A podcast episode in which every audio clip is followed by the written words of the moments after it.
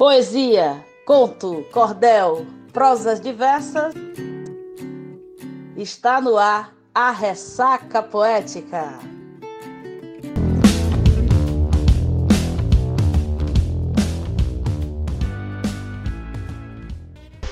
Salve, salve, meus ressacados e ressacadas do podcast mais poético e informativo de todas as ondas.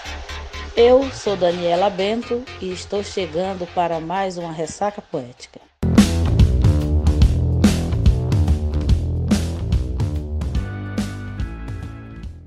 O podcast Ressaca Poética tem como principal objetivo levar literatura aos ouvidos de vocês, divulgar poetas contemporâneos, publicados, consagrados do grande público ou não. É uma ação independente por isso já peço a você que me escuta, que divulgue também, compartilhe com suas amizades, me segue no Instagram, arroba Ressaca Poética, e me ajude a manter a vibração poética em dia.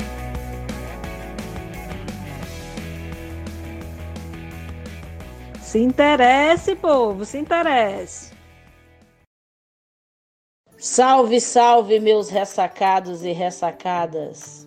Estamos chegando para mais uma ressaca poética. Hoje, 12 de outubro, dia de Nossa Senhora Aparecida, padroeira do Brasil para os cristãos católicos. Vale destacar que no sincretismo religioso, Nossa Senhora Aparecida seria a Oxum, que é celebrada pelo povo de terreiro no dia 8 de dezembro. Mas dando prosseguimento à série dedicada às crianças, que consiste nos episódios de outubro voltado às histórias infantis, nós que fazemos o podcast Ressaca Poética, esperamos que os nossos ouvintes, nossas ouvintes adultos e adultas, que estão sempre ligados, ligadas aqui, escute essa, essa série com suas crianças. Semana passada nós tivemos aqui a contadora Cleusa Santo e hoje teremos a mediadora de leitura Lucineide Cipoli. E aí vocês podem se perguntar qual a diferença entre leitora e contadora. E a gente vai tentar aqui explicar de maneira breve. Contar uma história é diferente de ler uma história. O contador de história cria imagens que ajudam a despertar as sensações e a ativar no ouvinte, na ouvinte, os sentidos, né, como paladar, audição, tato, visão e olfato. Assim, suas narrativas são carregadas de emoção e repletas de elementos significativos, como gestos, ritmos, entonação, expressão facial, silêncios. Esses elementos proporcionam uma interação direta com o público e implicam improvisação e interpretação. Já aquele ou aquela que lê a história deve dominar a arte de contá-la, estar preparado suficientemente para fazê-lo com o apoio no texto, sabendo utilizar o livro como acessório integrado à técnica da voz e do gesto. Quem lê para uma criança não lhe transmite apenas o conteúdo da história, promovendo seu encontro com a leitura, possibilita-lhe adquirir um modelo de leitor e desenvolver nela o prazer de ler e o sentido de valor pelo livro. Ou seja, ler uma história é uma forma de apresentar a obra conforme sua linguagem original, nas palavras do autor, ou seja, do modo como o autor escreveu. Já contar histórias envolve a improvisação, a interação com e a possibilidade de agregar outros elementos ao enredo, como a música, o cenário e etc. Então hoje nós teremos uma leitora de histórias. É a Ressaca tem a alegria de apresentar Lucineide Cipoli. Ela é pedagoga e pós-graduada em língua portuguesa pela PUC São Paulo. Lucineide também é professora orientadora de sala de leitura na rede municipal de São Paulo, é mediadora do primeiro clube de leitura de cordel do Museu Casa Mário de Andrade e do clube de leitura virtual Ler Mulher. Participa do movimento nacional Cordel Sem Machismo e do coletivo Teodoras do Cordel, Artivistas SP. E ela vai apresentar a história que ela escolheu, bem como a autora. Seja bem-vinda, Lu. E vocês que vão escutar, sentem-se, deitem-se, relaxem. Vem aí mais uma história do Ressaca.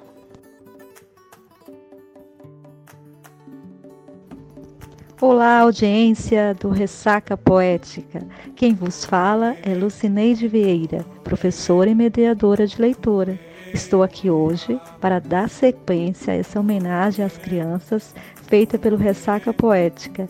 E a história que trago para vocês hoje foi escrita por Kilsan de Oliveira, no livro Homo Oba, História de Princesas. E quem é Kilsan? Kilsan é artista multimídia, arte educadora, bailarina, coreógrafa e contadora de histórias, doutora em educação e mestre em psicologia pela USP. Tem ampla experiência em sala de aula da educação infantil ao nível superior, especialista nas temáticas das relações étnico-raciais, de gênero, da corporeidade e do candomblé de Queto é ativista do movimento negro há quase 30 anos e ela escreveu diversos livros. No livro da Kyo-san, Histórias de Princesa, tem uma apresentação muito linda que eu vou ler para vocês. As histórias desse livro mostram como princesas se tornaram, mais tarde, rainhas. Essas histórias vêm de fontes tradicionais conhecidas, contadas e recontadas pelo povo africano, iorubano e afro-brasileiro, nas quais uma mulher chamada Odudoya criou o planeta Terra, e se uma mulher teve esta capacidade, o poder está com ela. Como todas as histórias antigas, quando infinitamente recontadas, podem ser interpretadas de diferentes formas, porque, ao recontá-las, cada pessoa reforça o conhecimento de que mais necessita. Neste livro, reforço características que julgo capazes de empoderar meninas de todos os tempos. Que tudo se movimente, que o Sandy Oliveira. E a história que vos trago é Oiá e o Búfalo Interior.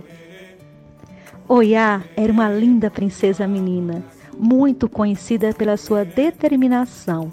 Gostava muito de usar seu adê, isto é, sua coroa de palha da costa enfeitada com búzios. Também levava sempre em sua mão esquerda seu eruquerê, seu cetro de princesa, e também servia para espantar os mosquitos e alguns espíritos. Suas cores preferidas eram rosa, branco e vermelho. Ogum era o grande amigo de Oiá e quando eles se encontravam, tudo virava uma grande brincadeira e aproveitavam para lutar, cada um com sua ferramenta preferida. Oiá com sua adaga e Ogum com a sua espada. No melhor da brincadeira, Oiá sempre saía dizendo que precisava fazer algo que não podia contar para ninguém, o que despertava a curiosidade de seu amiguinho Ogum. Um dia, Oiá foi a uma clareira na floresta e retirou sua coroa. Ogum disse: Já sei, princesa Oiá, você vai brincar com o vento. Isso mesmo, meu amigo, vou rodopiar com o vento, respondeu Oiá. E Ogum ficou ali, paradinho, a admirar a graça e a beleza de Oiá, rodopiando, rodopiando, rodopiando com o vento, como só ela sabia fazer, e pensava: Ah, como a princesinha é linda, olha o vento de Oiá. No melhor da brincadeira, Oiá disse: Preciso parar. Tenho algo importante para fazer que é de minha natureza. Não posso deixar de cumprir com esta tarefa. Nesse dia, Ogum resolveu segui-la. No meio da floresta, pé ante pé, tentando não fazer barulho, Ogum viu sua amiguinha parar, olhar para os lados e ir atrás de uma árvore. Quando. Mas o que é isto? gritou Ogum. Era um búfalo, um búfalo filhote, um búfalo que sorria e que corria com o vento e que, conforme corria, fazia levantar um poeirão vermelho do chão. Ogum não esperou nem um minuto. saiu correndo atrás daquele búfalo, sem entender o que estava acontecendo. Ele pensava: Ué, mas eu vi Oiá ir atrás daquela árvore e de lá saiu um búfalo. Será que Oiá? Não, não, não, não. Isso não é possível. Ogum, com toda a força que tinha em seu corpinho de menino, corria atrás do búfalo para ver até onde ele iria, até que o búfalo parou. Ogum também parou e rapidamente se escondeu. Viu o búfalo olhar para os lados quando, de repente, o búfalo ficou em pé, apoiado nas duas patas traseiras e com uma das patas dianteiras levantou um dos chifres e o ergueu na direção do céu. A pele do búfalo foi soltando, foi se soltando, foi se soltando do corpo e por baixo dela estava. Oiá! gritou Ogum, saindo de seu esconderijo. Ogum, seu danadinho, você me seguiu, falou Oiá. Quer dizer que este é o segredo de força, de determinação, de graça e de beleza? perguntou Ogum. Ao que Oiá respondeu: Toda menina, toda mocinha e toda mulher tem dentro de si a força e o poder de um animal selvagem sagrado, que, em certos momentos, devem ser colocados para fora, devem ser devem explodir para o universo com a mensagem de que fazemos parte de tudo isto. Quando colocamos essa força para fora, muitos meninos e meninas, mocinhos e mocinhas, homens e mulheres não compreendem e por isso shh, devemos mantê-la em segredo. Shh, então, será o nosso segredo, minha querida princesinha Oiá. Eu a saúdo. Eparre, Oiá. Eparre, ouvintes do Ressaca Poética. Um grande abraço. Livro é presente. Leiam para as crianças. Um beijão da Lucineide Vieira. Gratidão.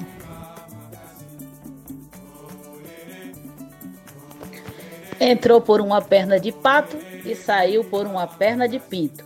Quem vier próxima semana, que me conte cinco. E quem quiser conhecer mais do trabalho de Lucineide, ela está no Instagram com o IG, arroba le, underline mulher, no Facebook como Lucineide Vieira e no canal do YouTube do Teodoras do Cordel SP.